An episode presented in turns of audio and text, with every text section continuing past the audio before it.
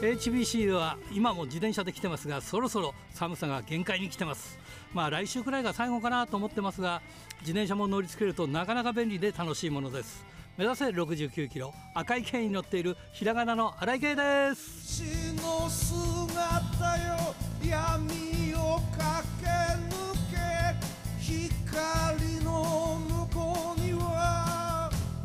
勝利あり。あの自転車に乗ってるとね駐車場探しがしなくていいじゃない？で小回り効くしまあ多少健康にもいいんだろうかなって思ってます。まあこれからの季節はね、えー赤い軽が活躍します。しかしね初めて軽に乗るでしょ？でその軽の冬道だからちょっと怖いものがありますね。なんかわだちにはまるとかみんなに脅かされてるんですけど。まあということで今週も元気に張り切ってまいりましょう。まずはこちらからです。戦う敵は己だけチャンピオンベルトだけじゃない大事なものに気づいてさあ今日のゲストはこの方です、えー、桜島直樹選手です。こんばんは。こんばんは。えー、燃える薩摩魂ということで九州プロレスでね写真を見たら、いなんか名前は聞いたことなかったんだけど写真見たらなんか知ってる？この顔？と思ったらはい。昔、はい。あれでしょう？大阪プロレスにいましたよね？そうなんですよ。大阪プロレスにですね、まあ、その時本名で出てまして、はい。はい本名なんとおっしゃいましたっけ？あの、瀬戸口直樹でですね、そうそうですよね、だから僕知ってて、はいはいはい。なおかつ2013年4月27日にインタビューしてるんですよ。いやですね、自分もですね、実はその記憶がすっぽり抜けててですね、いや、やった、ついにラジプロからお声かかったと思って今、喜んでたらですね、2回目だったっていう、そうそうそうそうそうそうそう。で、もう9年半だもんね。そうですね、もう本当、時が経つのは早いと言いますか、まあ、無事、それだけプロレス続けられてたのはありがたいですけどね。そうですね。大阪も最後の14年までいたんですよね。そうですね、14年までいまして、うんそこからちょっと九州プロレスに移籍という形で、今は、もう。そうですね、もう9年近くなりますね、こっちいるのも。あはい、のーテッドさんと仲良かったから、あよく当時は大阪プロレスも見に行ったりもしてたんですよ。そうですね、あの、テッドさんがですね、メインレフェリーでやらせてもらっててですね、はい。うん、そうだよね。はい。だからそういう時代を知ってるんだもんね、大阪プロレスでね。そうですね、あの、うん常設会場を持ってという時代をちょっとありがたいことに経験させてもらってというので、はい。そうだよね。だからあれだよね、デルフィンアリーナ、デルアリから14年くらいの時はどこ、会場はデルアリじゃなくなってたんでしたっけね。そうですね、ちょうどですね、デルワリがですね、今宮からその大阪の難波という繁華街に、はいはいそこからですね、自分がデビューした地というのが、はい。だから難波の方になってからだよね。で、カナダ、はい、のデビュー組です。はい。その前はなんかあのこ公園じゃないけど大きいなんかそういうとこ遊園地みたいなとこ遊園地みたいなところにありありましたよね。。あの、関西の街の、はい。そうそうそう。難波はだからよく見に行きました。もうあのね駅から近いっていうか繁華街からすぐだからね。ですね、あの、本当道頓堀のあの看板があるですか、繁華街のうん有名なところだったんで、んまあ、立地的にはすごく良かったですね、あそこ。あそうですね。でそれで14年から九州プロレス。そうですね、はい。こちらの方にお世話になってというので、はい。桜島選手ってのはもう名前が桜島ってつくくらいで鹿児島出身なんですか？そうなんです。あの、九州プロレスの選手がですね、うんうんまあ、本当に九州にちなんだリングネームをつけるっていうのが、あの、まあ、うち明太キットとか、ははは。アソフ選手とかいるんですけども、で、私が鹿児島県出身ということで、桜島直樹っていうですか、まあうん、鹿児島って言ったらやっぱ桜島っていうのが一番に来るんで、ってので、うん。まあ、ちょっと雄大な名前ですけど、つけていただいてって感じですね。はいなるほど。どうなんですか？あのファイトスタイルっていうのは九州プロレスになってから少し変わってるんですか？それともずっとその今までの戦いを継承してるっていう感じなんですか？そうですね、まあもう本当に、あのオーソドックススタイルといいますか、はいはい。まあ本当に私、得意技がドロップキックだったり、はい。ジャーマンスープレックスだったり、うん。まあ、見た目も地味なんで、まあ、昭和のプロレスじゃないですけど、原点回帰のプロレススタイルで変わらずうん。やらさせてもらってます。はい。なるほどね。まあ大阪プロレスはねお笑いもあり、まあ、シビアな戦いもありという感じですけど大体九州プロレスもそんなような感じですか？そうですね、九州プロレスもあの本当にあのプロレス好きな人からあの家族連れも楽しんでもらえるような感じで、うんうん。あのまあ、あのバテンブラブラさんだったり、ガバイじいちゃんですかはいね、はいはいはい。面白い戦いもありながらも、やっぱりこうメインイベントではもうそういう激しいあのベルトをめぐる戦いなどで、ですねあと軍団構想っていうので、うん。そういった感じで、まあ、明るく楽しく激しくって言ったらまあ怒られるかもしれないですけど、そういった感じで見やすいプロレスやってます。はい。この間なんか大分さんのところにあのガバイじいさんがガバイじいちゃんが来てましたけどももう、ガワイジーナさんはもう売れっ子ですね、うちの中では、あそ本当に。うですよね。特殊なキャラなんでですね、おじいちゃんでってので、でも、杖取られたら動き速くなるっていう。そうそう。すごいですよねあれね。急に動きが速くなるっていうのがね。ね。あれもあの佐賀佐賀のですね、あの佐賀のガバイばあちゃんから来てるみたいああなんですけど、そうそうですよね。ちゃんから来てるっていうのでう、ん。まあ、九州らしさがあるなっていうので、あはあなるほどね。いや一度ね生ではまだ九州プロレスは一度も見たことがなくてね、はい、え映像では何回も見てるんですよ。結構ね、はい。九九州プロレス映像になってるんですよ。あの試合だけじゃなくてそのなんていうんですかねドキュメンタリーとかあ。といろんな部分でねこうねスポットでこうね。うん。あの新人を追う物語とかですね、うんうん。なんかそういったのを結構ありがたいことに地元密着もあってですね、うん。あのー捉えてくれててですね、だからまあようやくこの間、新人がデビューしたんですよね、6年ぶりぐらいですかね。あそうなんですか。はい、それもちょっとまあドキュメンタリーで取り上げてもらって、6年ぶりに新人誕生みたいな感じで、じゃああれじゃないですか。今まで一番下の人はずっと6年間ずっと下っ端でやってきたってことじゃないですか。そうですね、かわいそうに。そうですね、下積みが長かったんですけども、そこからようやくですね、ねえ新しい子が入って、まあ、デビューできたって感じだったんですよね。うんこの間なんかグローカルタックリーグとかやってましたよね。あそうですね、今もう開催中でして、はいうん、であの今、あの九州組とですね、うんあのやってますね、今ちょうど。これ桜島選手は出てるんですか？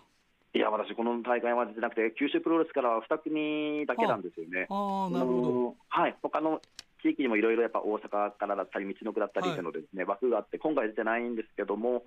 そうなんですよね、まあでも、本当に、まあ、ローカルだけども、あの熱い戦いを見せて、実力も見せるっていうので、まあ、すごく盛り上がってる大会ですね。これはあれですかね。これから先も毎年やっていくとかなんかそんな感じになっていくんですかね。そうですね、だいぶ好評といいますか、定着してきたので、来年もあるんじゃないかなとは睨んでます、まあ2年目なんですけど、はい、ねえだからあの九州でも見れたりいろんな各地で見れるしで地方の選手がまたそこの場所で見られるっていうのがあっていいですよねなかなかね。そうですね、なかなかもうそういったのは、今まであんまりなかったですし、続かなかったんで、ですね。ちょっとこれは継続してやっていければいいんじゃないかなとはうんうん。思ってるんですよね。うん、なるほどね。どうですか、あの九州プロレスは独自のベルトってどうなんですか？あそうですね、今はシングルがですね、うん、えーシングルは野崎光大選手はいが持ってるんですけども、でうんタッグが明太キッド選手とカジトマト選手ですかね。はい、っていう、あのーまあ、シングルとタッグがあるんですけども、うん、今、2人、えーそうですね、3人がチャンピオンで今、戦ってますね。桜島選手はなんかその辺絡んでいかないんですか？そうですね、まあ、ちょっとちょっと前に野崎とシングルしあてですね、まあ、ちょっと負けてしまったんですけども、やっぱりちょっと、まあ、やるからにはですね、うんちょっとまだタッグは取ったことあるんですけど、シングルは取。ったことないので、ちょっと、あのーやっぱりちょっと虎視眈々と狙ってます。はい他の団体ではどうなんですか？他の団体ではですね、んあーあとはもう、大阪プロレスの時にバトルロイヤルのベルト取ったぐらいかもしれないああ、いいですね。そういうのはね。独特のそうですね。うん、楽しくてね。そうですね、なので、まだシングルはそういうのがないので、ちょっと狙っていきたいですよね、やっぱプロレスやってるからには。九州も今なんか新しい団体ができたりとかして。はい、ね、いろいろ頑張ってらっしゃいますけども。はいそそういうところとの連携とかはどうなんですか、九州の方々っていうのは。そうですね、まあちょっとうまいことできたり、やっぱりまあ、おのおのやっぱりカラーうんまあ、ちょっと切磋琢磨してやっていければって感じではありますね、現状。ああなるほどね。もう桜島選手はあれですか？あの九州プロレスの中では重鎮と呼ばれるようなポジションにななっちゃってるんですか？いや、重鎮はまだ結構上の人たちもいるんですけど、まあうん本当に中堅からもう、まあ、重鎮になりかけるとこなので、まあ、やっぱここでちょっと一個ですね、ベルトなり実績をさらに積み重ねてですか、あうん確固たる地位を取りたいなというとこです、今。なるほど。来年15年くらいになるんですか？今年15年？えーっとですね、2008年デビューから来年15ですね。はい。じゃあ15周年記念とかなんかやるんですか？うわー、どうでしょうね。まあ、毎年鹿児島大会があるんですよ。まあ、それが凱旋なんでですね。あああなるほどそれを15周年記念大会、まあ、凱旋試合も兼ねてっていう感じで、なんかですね、うん言葉つけてやりたいですけどね。やうん。やっぱり九州あの鹿児島帰ったりすると嬉しいですか？みんな周りの方が来てくれたりするんですか？そうですね、やっぱあの地元の人たちっていうのは、すごく応援してくれてるんで、ですね、うん。まあ、それも嬉しくもプレッシャーでもあるんですけども、やっぱりより気合が入りますね、鹿児島帰ったところで。大体、えーまあその九州出身の、まあ、例えば佐賀の河合じいちゃんとか、まあはい、佐賀佐賀とか言ってるたりししますんで本当に佐賀出身なのかちょどうかはちょっと分かんないけど、はい。まあまあそんなこと言っちゃいけないんだけど。あのだから九州プロレスは九各九州各地でもこう連戦をしたりするんですか？あそうですね、まあ、福岡がやっぱりメインではあるんですけども、はいはい。やっぱり年に1回、鹿児島だったり、まあ、熊本行ったり、本当、はい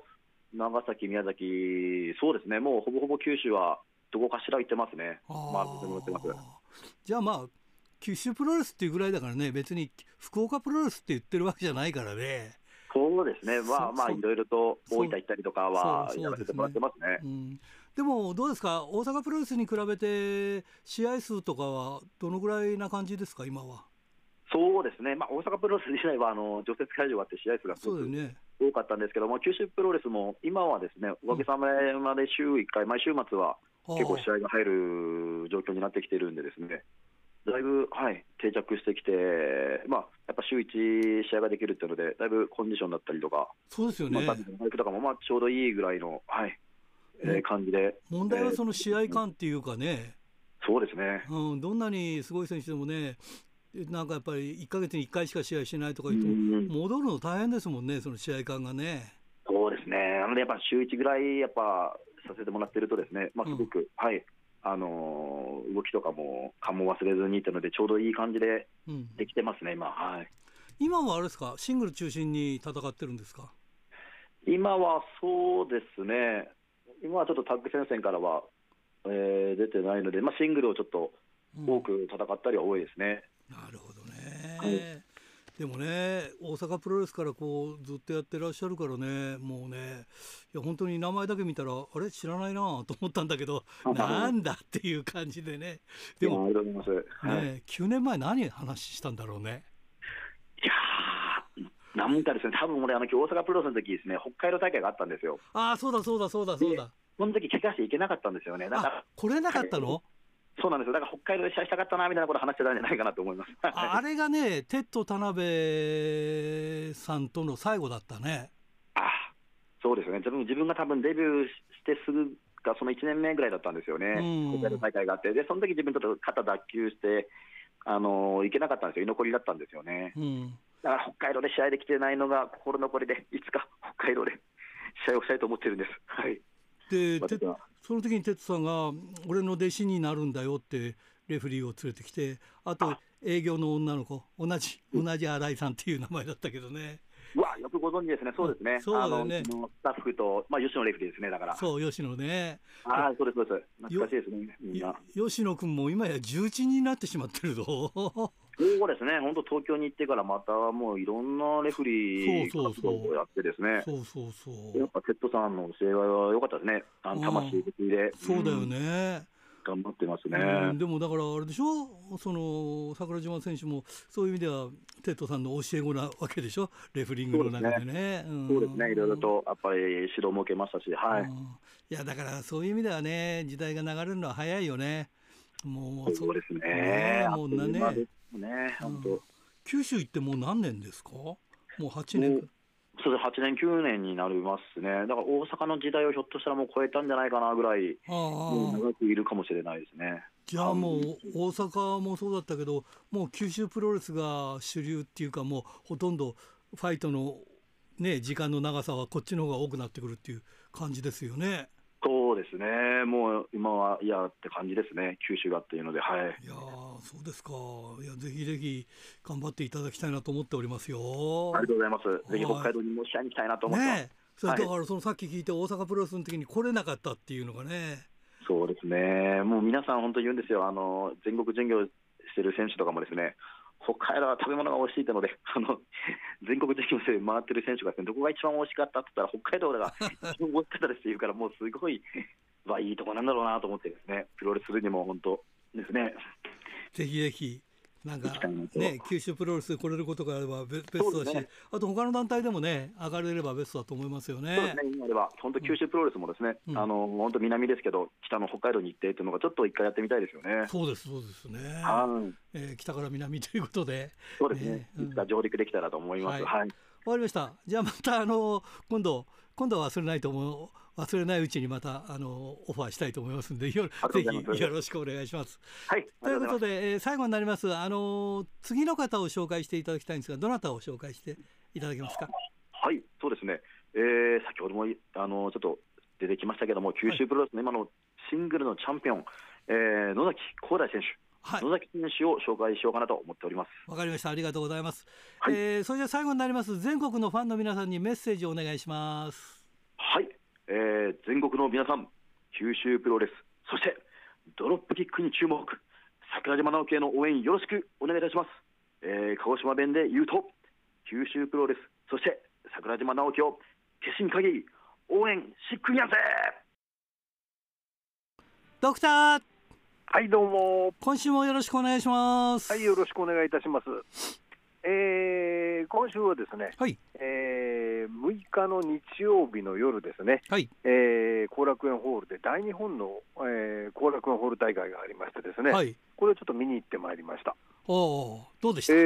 えーあのーな結論から言いますとね、もう非常に私好みと言いますかね、あのー楽しみました。ああそうですか。ええ、あのなんかネットではね、うんい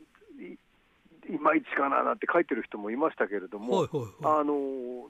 なんてなんて言いましてもね、こうあの最初からあのお客さんの反応はものすごく良かったですね。だから決してあの会場のお客さんはその楽しんでなかったかってそんなことはなくてですね、まあはいいつにいつよりもあの、えー歓声は多いような気がしましたしね。ああそうですか。はい。でまあ、第一試合からですねバラモン州、バラモン携帯、吉野達彦、えー武田浩二という試合だったんですけども、はい。これはですねあの最後の方であのご存知のように吉野さんはあのパーソナルジム、はいパーソナルトレーナーのあの会社を運営してますからね、はい。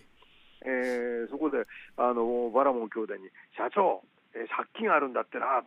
借金どうなったんだとかってですね、どこまでシャレかわからないようなことを 突っ込まれて、しまいにはですね、えー逆ギレして、マイクでいつでも自己破産してやるって叫んで、バラモン兄弟逃げて帰るというですね。よく第一試合とは思えないような展開になってしまいましてですね、なるほど。そまあ、その辺から、まあ、いいムードにはなってたわけなんですけども、うん。あの一番やっぱりですね目を引いたのは、ですねこの日、第4試合で行われました、はい。えーえー野村拓也、阿部文則の、えーアストロノーツ対、はい。加藤拓保、佐藤光というカードだったんですね。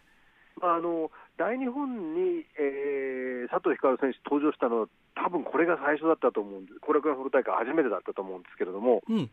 あのまあ、皆さん予想の通り、これはですねやはりいわゆるバチバチといいますかね、はいはい。えーまあ、打撃あり、はいえーキックあり、関節技ありという試合になりましてね、はい。あの張り手のやり取りで、あの佐藤光選手、中盤からはもう口の中から血が出て、ですね、はい。えーまあ、それでも、えー関節技の取り合いはあり、そのキックや頭突きあり、はい。えーそれから、まあ、だけどもその、やっぱり単純にそういう試合だけじゃなくて、野村拓也選手はその、いや、阿部選手はドロップキック、あの鋭角的なドロップキック出したりですはい。とかね、はい。ジャーマンもありというようなことで、あの考えそれを見ながらちょっと考えたんですけどもね、あの結局、え何をその我々といいますかね、まあ、少なくとも私は見たいかってことを考えてたら、あの今こう、なんて言いますかね、その、えーハイフライングな技といいますかね、はい。はい。はい。はい。まああの今の選手の名前を出すと、ちょっとあの差し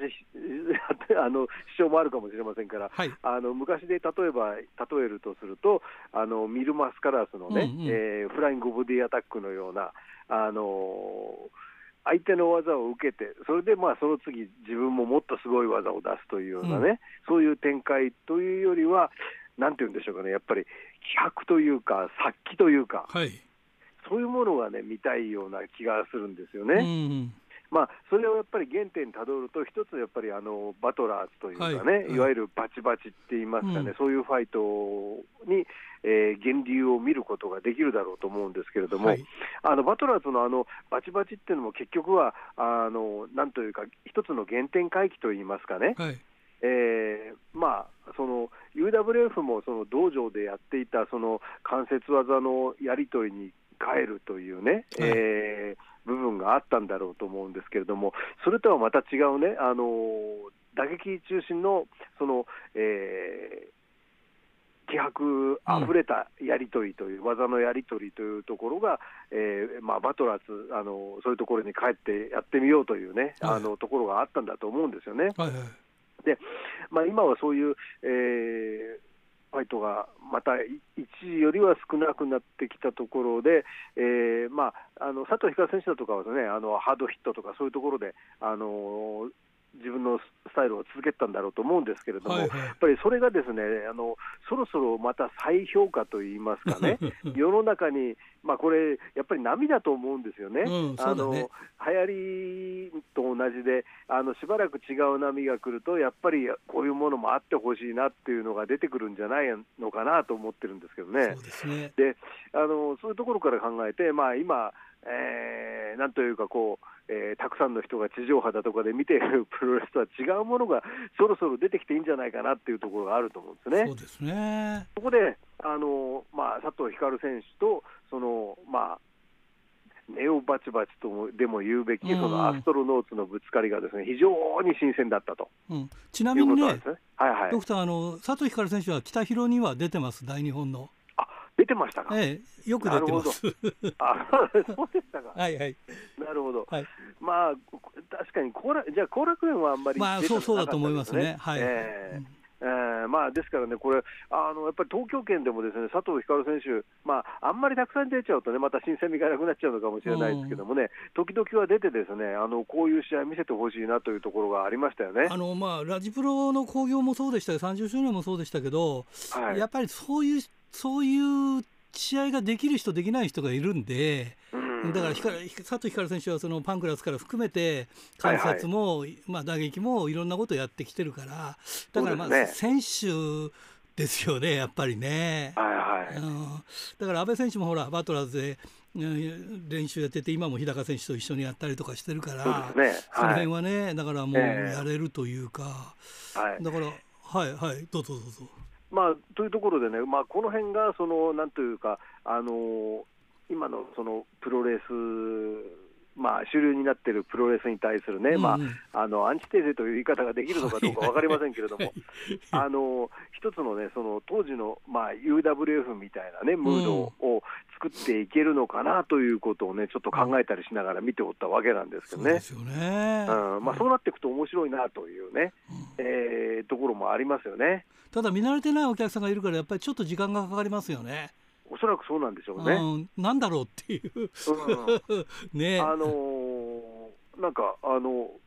ななんて言うんでしょう、こうあの景色だってるかもしれないけども、これは何なんだろうなっていそうそううそうそうそう。そういうふうそういうふうに取られてしまう可能性は確かにありますよね。うんそうですね。まあ、それであのなんだか分かんなかったなという人も確かにいるのかもしれないなというふうに思いますよね。うんえーまあ、ということをなんで考えてたかと言いますとね、結局、あのこの日、まあ、だいぶ大日本もですね、あの後楽園ホール大会、あのお客さん、じわじわ増えてきましてね、はいはい。今回359人ということだったんですけれども、あ,、はいのー大日本に限らずですね、あのーなかなかやっぱり後楽園でも動員がまだ戻ってきてないんですね。ああ、なあるほどのですね、えーまあ、ちょっとその、シュープロモバイルで、ちょっとここ何ヶ月かの分を振り返って調べてみましたらですね、はい。新日本プロレスはあのコロナ仕様で700人札止めっていう大会が何か,、ね何回かあるんですね。うんだけども、それ以外はですね女子の大会も含めて、えーなかなか500人の観客動員を越していないと、うん直近のあの DDT も400人台なんですよね。うん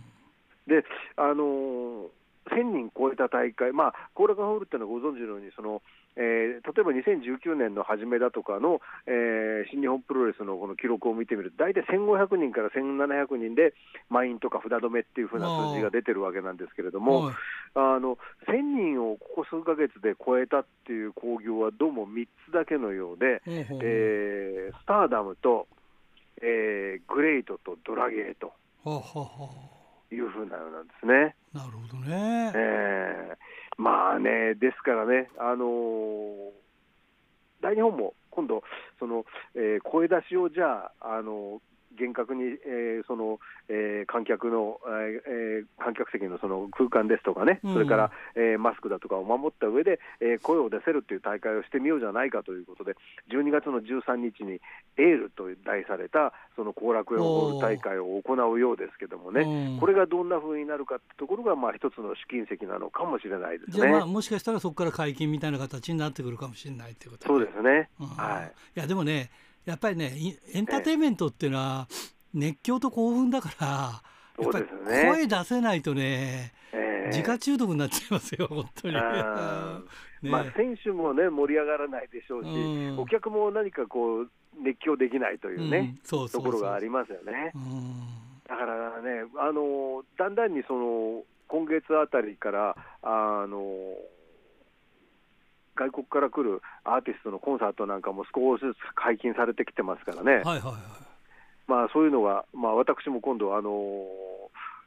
チープトリックというバンドのコンサートをあの見に行ってみようかと思ってますけれどもね、なるほど。ええうんまあ、そういうところでね、お客さんの反応もちょっとあのどんな風なものかあの調査していきたいなと思ってますけどね、懐かしいバンド名が出ましたな。ええいや、現役ですよ、あの人たちまだまだ。いやいやだからすごいよね。もう何年やってんだっていう話でしょ。ええもう40よ何年です四十よね、何ね、そうだね。ええうんもう藤波さんと同じぐらいやってるわけですからね。はあすごいな。えーはいはいえーまあ、そその後はあれですけど、11月のおしまいの方には、あのこの間お話したキッスっていうのがね、いますけれどもね。えーもう1974年からやってますからね、青春時代だねそれね。74年からやってるってことは、もう、えー50年ということになりますよね。まさに藤波さんと同じということことだね。えまあ、それでですね、はい。そのえー第4試合のその今お話した試合以外にも、えー、とセミファイナルは、えー武田、塚本の、えークレイジーラバーズ対、うん。えー入江茂弘、青木優也というね、はい。試合もありましてですね、これあの、まあえデスマッチではありませんで、ハードコアでしたのでね、はい。あの大流血こそありませんでしたけれどもね、あのやっぱりもう武田選手、えーもうそこまでやるかというようなえぐい攻撃っていいますかね、うん。フィニッシュもですね、あの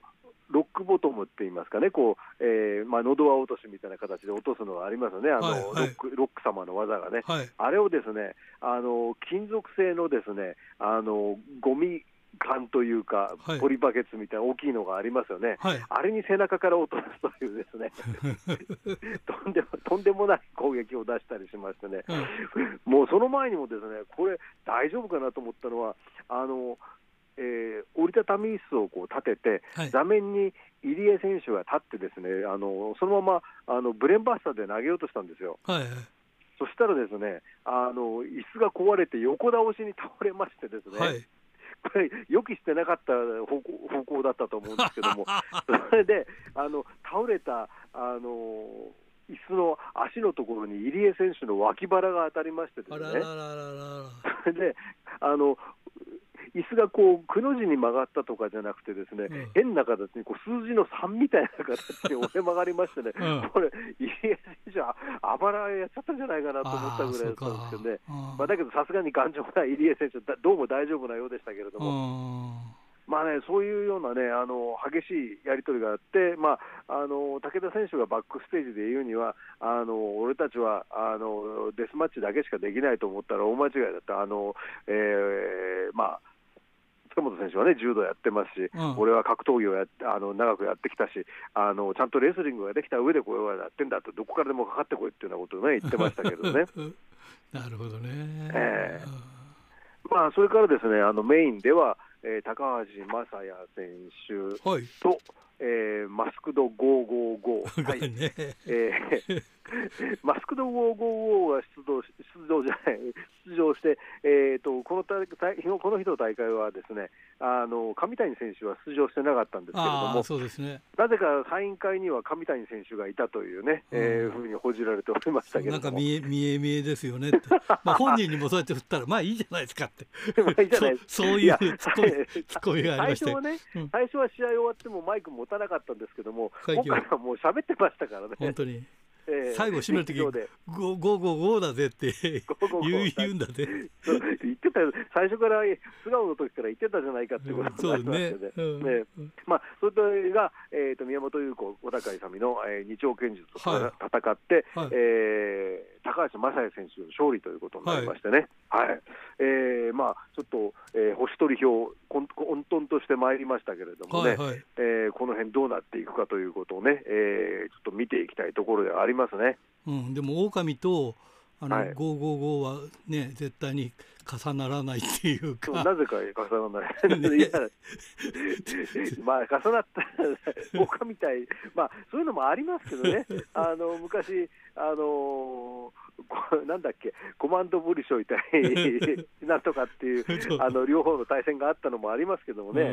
ええ。まあ、そういう企画もいずれひょっとしたらあるかもしれないから、ここであんまり言わない方がいいのかもしれませんけども、まあ何が、はいはい。何があるかわからないということで、それが大日本ですからね。あ何があるかわからないといえば、ですね今度あの、えーいつも1月の冬の寒い時期にですね上野で屋外の大会してたんですが、はいはい。今回、1月の上野が使えないということで、1月15日にですね、うん。えー日比谷の野音ですね、野外音楽堂で初のプロレス大会を開くということですけどね。なんかね僕らの世代で野音っていうとすごくね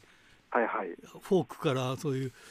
そうですね。フォークからちょっと学生運動系のね。ねうん、えあの野音ってそう響きがね。いうバンドがね、頭脳警察とかそういう人たちがね、出たりとか。よく知って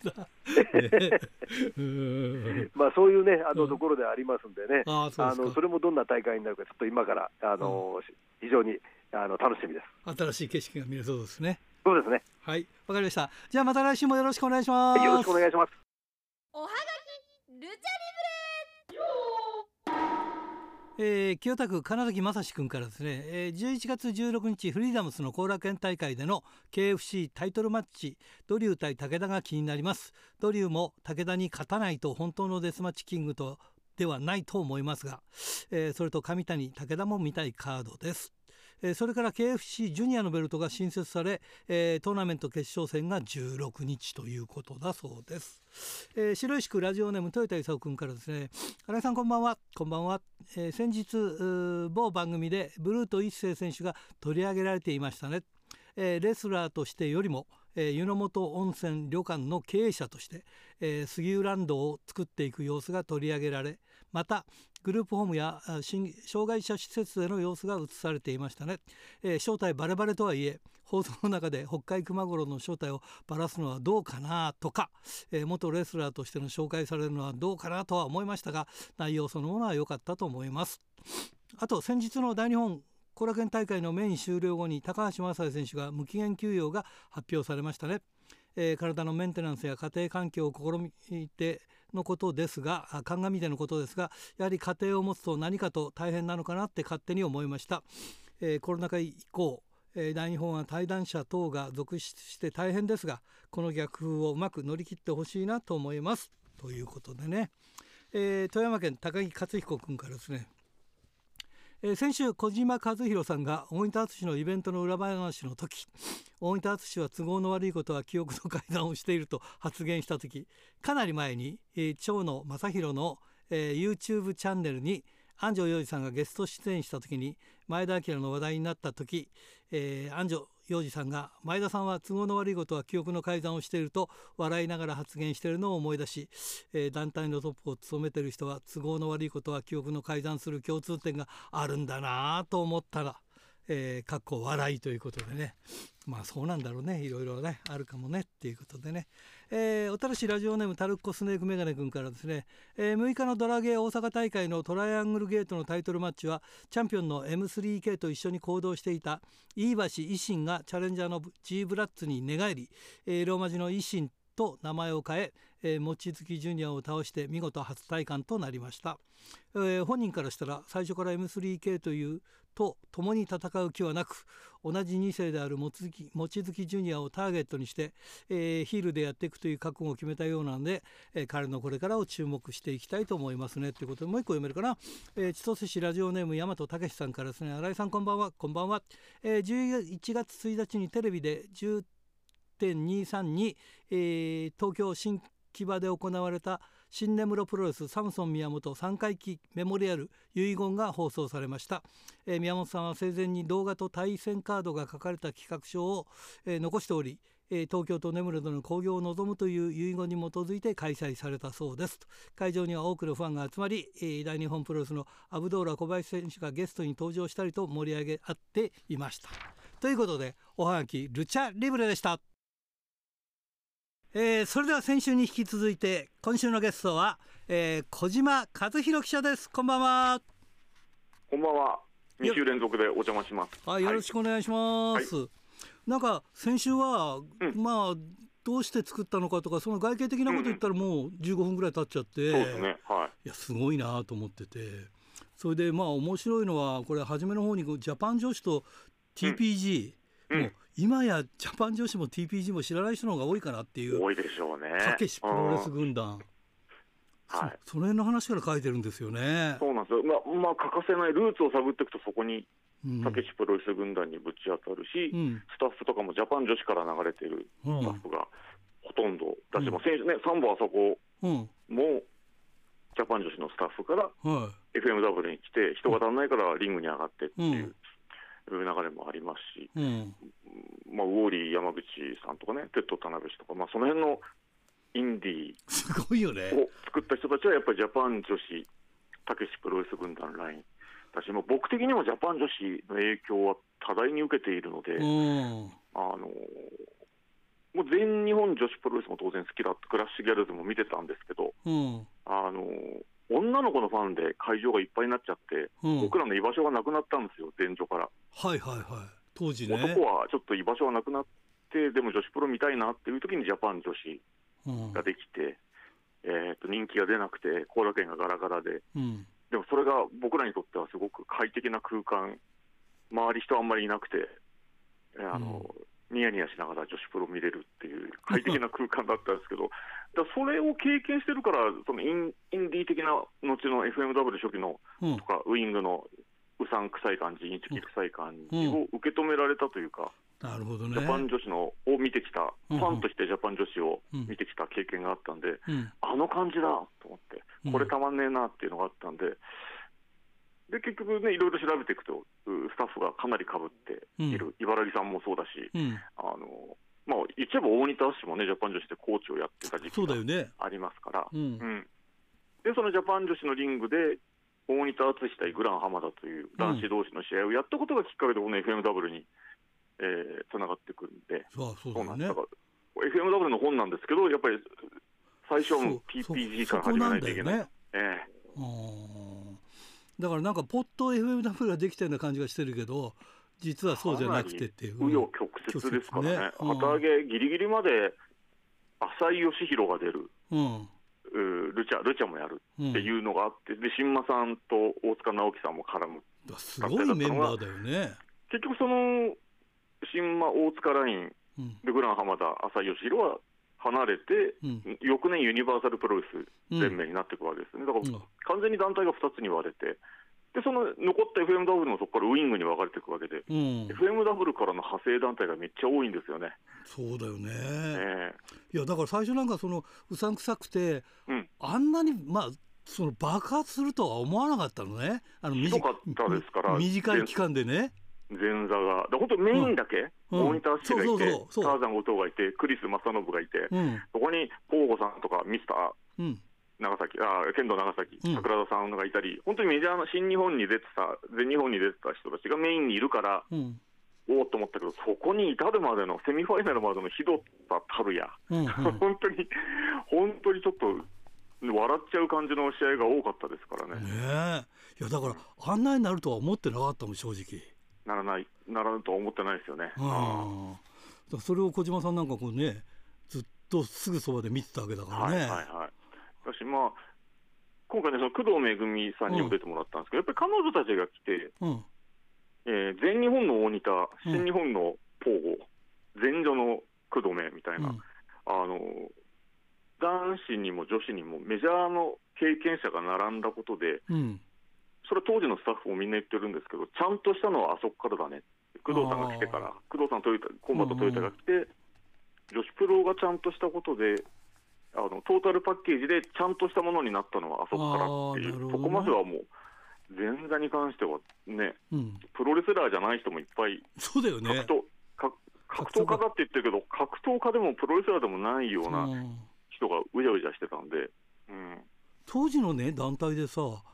その女子と男子が混ざってる団体ってありました、はい、でも FMW をきっかけにみんな、そのユニバーサルも前田、前女の前田薫が所属になって、前女の選手を借りてやる。だから FMW が初めてみたいなもんですよね。日本では初めてだとね、それこそ昔の国際プロレス女子部以来だと思うんですけど、ああ、そっか、国際には女子部があったんだ。ありましたね、でそれは多分あのテレビ局の意向もあって、はい、団体側はあれですけど、FMW に関してはもう最初から女子も、そうだよね。格闘技もデスマッチも、うん、全部ある、アメリカンプロレスもある、ミゼットもいる、うん、全部あるよっていう団体コンセプトだったんで、うん、で最初は全部、すべてのジャンルが超 B 級だらけだったのが、だんだんだんだんそうメジャーの人が出てくる、うん、で外国人もどんどんビッグネームが出てくれるようになる、みたいな感じで、後にね、だってテリー・ファンクだ、タイガー・ジェット・シンだっていうすごいことになってる。流れになっていくわけで、うん、そうそう。初期は本当に誰だよ、こいつっていう、でも言っちゃえば、新日本プロレスの旗揚げ当時だってそんな感じなわけですよ、外国人呼ぶルートがなくて。うん、猪木さんのね、あの追悼でいろいろ昔を振り返ったりする。と、やっぱり初期の新日本って、FMW に若干重なるなっていうのは、日本人がちょっとしかいなくて、ゴッチさんが外国人を連れてきてくれたけど、誰も知らない選手ばかりでっていう感じの、うん、うん、近いものがだいそうなっちゃうんでしょうね。うん、あで、まあ、その大仁田淳が、まあ、うん、僕から俺に変わって、涙のカリスマと呼ばれるようになったんだけど、はい、あの涙のカリスマって誰が、ね、ゴングさんでしょ？竹内さんか。長野さんかゴングですゴング。ああシュープロじゃないです、はい、でもねなんかああぴったりだなって涙のカリスマってね、ね、本当にねこの本にも書きましたけど本当1周年の駒沢の試合後の前から急に俺に変わるんですよ、うん、あはいはい。それはうっすら分かってたんですけど改めて今回ビデオを見直してやっぱりそれまでずっと僕は僕はっていう、はあはあ、僕は僕はってな泣く、僕はプロレスが大好きなんです、プロレスをやらせてください、うん、FM ダブル潰したくないんです、よろしくお願いしますって。頭下げた大仁田氏が、駒沢の試合後も最初は僕なんですよ、うん、僕はプロレスバカです、あ僕はバカです、でもプロレスバカに生まれてきて本当によかったと思います。って挨拶があって。そそこからおその後俺に変わるんですね、急に。なるほどね。そこからもう今につながるあの試合後のマイクの、俺は、俺は、俺はっていうのはそこからなんで、そこまでは本当に僕は、うん、僕はって泣く、感極まって泣くのが毎回のお約束だったのが、カリスマになってく、本当に駒沢をきっかけにカリスマになるっていう。なるね。うんでそのマイクパフォーマンスで一つ気が付いたことがあって、はいはい、あの北海道では北海道来ると FMW 必ず僕があの音響とか照明仕込んでて、はいはいはい、いろんなものやってたんですけど、はい、そしたらある時あのマイク投げるじゃないですか。はいはいはいで投げてで音響さんに「クオリティいいマイクないか?」って言ったら、うん、怒ら怒られてね「そんなもんあるわけねえじゃないか」って。でも音響さんもね、えー、すごいなと思ったのは次からちゃんとね「荒、うん、さんこれ使って」っつってボコボコのマイク用意してくれてたの。持ってきてくれましたか、うん。はいやそれでね大分があのマイク持って「はっは」ってやるじゃないですか、はなんでやるのかなと思ったらちゃんと「俺は今喋るぞ」って合図くれてんのね。音を絞れってことです、うん、ワイルドシングを絞れっていう、うん、それと それともしあれあのオンマイクになってないとあはいはいはいあのよくあるじゃない間抜けで喋ってるけど声が取らないって。あんな間抜けなものないじゃないですか。ありますからね、うん、だから今行くぞ行くぞって合図くれてんの、はい。はいあなんか大分ってすごいなって。すごいですあれは、うん、それでみんなもそれにこう聞き耳立てて、うんうん、あなんかこの人すごいなと思って。そうですよね。でわーんってまたボンってマイクを捨てたドンっていう音と同時にワイルドシーンがもう一回うわーって大音量で流れてまたマイク持って「へーへー」ってシューッと落としぼってそうそう。だからそうしないと人がぐわっといるから分かんないんですよ。分かんないですかね、うん、すごいあの非常によくくできた演出でした、ね、そうそうそう。だあれは大分氏がやっぱりあれは自分でああいうことやって。やってそれを東京だけじゃなくて地方でも必ずやるから。だからあれを見てても普通のレスラー分かんなくてはあはあ言うの。ただ自分ではあはあ言ってるだけでいやそうじゃないんだって。あれは合図をちゃんとくれてるっていう。そうそうそうそうそうそうそう。綺麗にね本当に綺麗に、うん、あの他の団体行った時も割とそこの団体の人が喜んでましたもんね。さすがだっつって、うん、ねえ。そしてこう、まあ最初にいた人たちがこうバラバラになっていく、うんうんうん。やっぱりこれはあれかな？大分さんのやっぱりそういう意味ではわがままじゃないけれども、まあ、ある程度我の強さっていうか、まあ、うんまあ、一緒にいても輝けないと気づいてしまうみんな。ああそうかそうか。結局大分淳一人の実はみんなで大きくなったけど、はい、最終的には一人の団体みたいな感じになっちゃうの。なってく、うん、でもワンマンじゃないとねやっぱり、うん、ダメあのここまでぐいぐいいけなかったと思うんでこれはこれで正解だったと思うんですけど結果として人は離れますよね。っていうで結局でもすごいな今回ねその初期に参加してた、うん。えー、デルスペル・デルフィンとか、はい、クリスさんとかにも話を聞きに行きましたけど、はい、誰一人として大仁田氏の悪口を言わないんですよ。あそうなの？今になって分かったけど、やっぱすごいよなっていう、当時はいろいろあって離れたけど、はいはいはい、天才だった、あの頃の大仁田氏は本当に天才だったし、あの今と比べたらめっちゃいい人っていう みんなその後何回も引退して振り回されてってあったけど、当時はそんなことなかったから、あの何も嫌なとこないなっていう。あの再評価をされされた感じですね。あの人ね、集中力がすごくてね、うん、あの先週言ったんだけどその札幌でねライブ会場、ライブ会場でそこであのー、トークショーやったんだけど、うん、そしたらそれとは別にただ飲みに来てるお客さんもいたわけ、で、うん、騒いでたらそこで一括したんだよね。だけどお客はさ関係ないじゃんってお前のトークショー聞きに来たわけじゃないんだけど、だけど俺が一生懸命喋ってんだからお前ら真剣に聞けって言ったらピタッとなってねちゃんと聞き出したら全部巻き込まれていくの。ここの人すごいなってちょっとそんなこと言えないじゃないっていう恥ずかしくてみたいな、でも全部自分のところに取り込んじゃうのすごいですよねああすごいわ。これがだからこの形になったんだなっていうか。うん。本当にモニター氏がいなければ、うんうん、FM ダブルは本当にね成立はしなかったですよ。で、成功もしなかった。だ本当に、うん、離れていった人が、それがウイングという形になって、それはそれでブレイクしていくっていうのは、うん、まあね、面白いそうなんでね。感じでしたけどね、当時は。うん、僕らはその本当はその FMW を担当しながらウイングも担当するなんてあっちゃいけないことなわけですよ。そうなんだよ、流れでそんな感じだったよね。人がいなかったから。あ、人がいなかったの？僕らの下がまだいなかったから、僕、何でもかんでも僕と鈴木健でやるしかなかったんですよ。そうだよね。うん。だから、まあ、あもあったし、ウイングが好きだったんで。でもなんか面白そうにやってたよね、当時ね、うん、皆さん、ね、手放したくなかった。担当として手放したくもなかったんで、うん、両方っつったけど、普通に考えたら、大仁田アッシュを裏切って辞めてった人たちの団体を一緒にやるっていうのは、それは何も言われなかったの？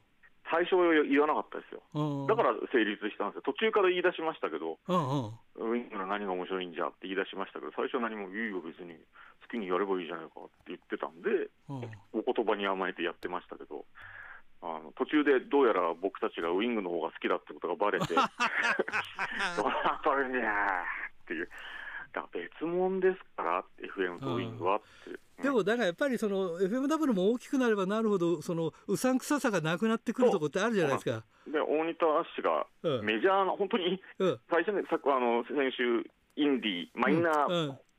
をインディーに言い換えたって話で出ましたけど、ママイナーじゃなくなっちゃったんです。本当にメジャーな人、になっちゃったよね。本当に札幌とか行って、あの駅からタクシーに乗ってじゃあ、中島体育センターまでって言うと、あ今日プロレスってで昔は馬場の方猪木の方って聞かれて、うん、大仁田って言うんですけど知らねえなだったのが、やっぱり90年代入るとやっぱり「おお大仁田あの血出す人の バカの」で札幌、大阪、名古屋では通じるようになりましたもんね、そうだよね大仁田で。で、本当にそれまでは馬場の方猪木の方しか言わなかった運転手さんが、大仁田か、3年ぐらいかかって、やっとそれが地方都市で進行したの、タクシー乗っててよく分かりましたね。あれだから当時さ、絆創膏貼ってたじゃない。はいはいはい。あれあれもね、目立ってさ、つまり彼だっていう認知だよね、証書登録みたいなもんだよね、あれね。そうですね。あれもうまかったよね、必ず絆創膏貼ってたもん。本当にあの目立つ外歩いてても、そう。目立つ方目立つ方に行くから、そうだよね。周りのお付きの人が大変でしたけどもこっち行くと人が集まっちゃうから、うん。うん、あってのいいんだとなってよって、よく駅でファイヤーってやってましたからね。あいやそういうことがね書かれた本なんでね、うん、今まあこういろいろ話したんだけどぜひぜひ皆さんにはね読んで、ね、読んでほしいというね。カルチャーストックだと思う最近の人からするとねこのコンプライアンスでうるさい世の中でこんなことはもうできない。ちょっと中にはえこれ書いていいのみたいなことが書かれてるじゃない？そうですかね。うん、いやと思うよ俺は。いやこれあえてあえてネタバレするから言わないけども、えー、ねえその大分があのなんだっけえー、デルフィンに言った言葉とかさ。ああはいはいはい。あれはね、うん、まあもうなんか以前に表にも出出てたりしたんで、まあ、まあまあそうなんだろうけどね、うん、うん、でもなんかあえてっていうなんかね、うん、だそういうようなことも含めて書かれててね、うん、だ随分とでも逆に言うとプロレスに対してはオープンになってきてますねっていうかある程度書いてもいいとこが増えてきてるっていうのがね、これでも僕は相当気遣ってああ そうかそうか、うん、なるだけ。ね、あまり、あんまり書きすぎないようにはしてますけども、かといって、逆にそこにこだわりすぎちゃうと、面白い本じゃなくなってしまうので、うんいろいろバランスは考えてます。はい、ということで2週にわたって FMW を作った男たち。これまあ、はい、さっき大井田さんの話がメインになってるけどこっちは読んでもらえばその大井田さんではなくて高橋営業部長だとか大宝さんだとか、うん、まあいろんな人がね出てきてまあね、はい、うん。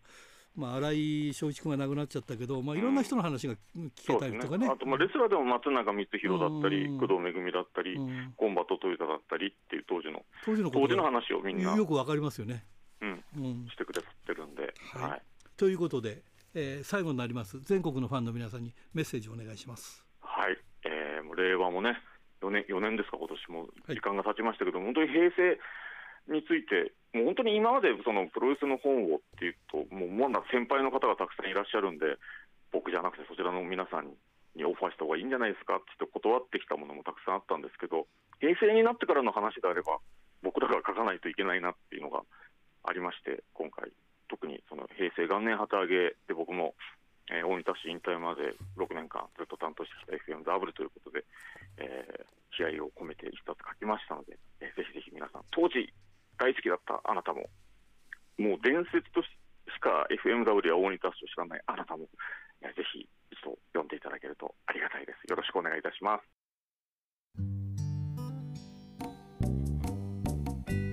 さて先週のプレゼントの当選者を発表しましょう。先週のプレゼントは被災の匠のしめ鯖を1名様にということでした、えー、当選したのは静内町ラジオネーム梅子さんに当たりました。おめでとうございます。さて今週のプレゼントはモンドセレクション金賞を受賞した久江の匠のしめ鯖を1名様と、えー、小島和弘さんの本 FMW を作った男たちをサイン入りで1名様。計2名様にプレゼントします。どしどしご応募ください。メールアドレスは rpro.hbc.co.jp ファックスは011-232-1287宛先は郵便番号060-8501どちらも HBC ラジオラジプロと書いてください。来週木曜日必着です。インターネットで聞く方は HBC をクリックしてください。ということでねいつ雪が降るのかそれだけちょっと心配で。もうもちろんあの自転車には乗れないんですけどえ車はタイヤ変えたからいいんだけどねもういつ雪まみれになるのかそこだけは心配です。ということでいつものようにお相手は赤い剣に乗っているひらがなの荒井圭でした。それまた来週まで。さようなら。一人ぼっちの君をあの日眺めた月だってやっぱり見守るさ。いつも笑いながら会えるなんていつも前向きだけで